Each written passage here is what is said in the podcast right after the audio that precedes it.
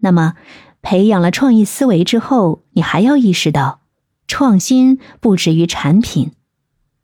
创新并不仅仅局限于产品或技术方面，它还可以体现在你的工作流程、团队合作、市场推广等各个方面。关注细节，寻找提升效率的方法，挖掘不同领域的灵感，这些都有助于你在各个方面实现创新。另外，你要学会打破传统思维。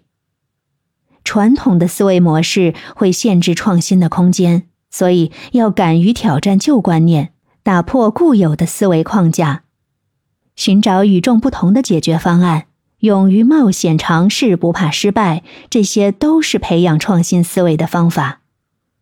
比如，在传统的医疗模式中，有医生至上的传统思维，医生通常被视为绝对权威，患者呢，往往被动的接受医生的治疗决策。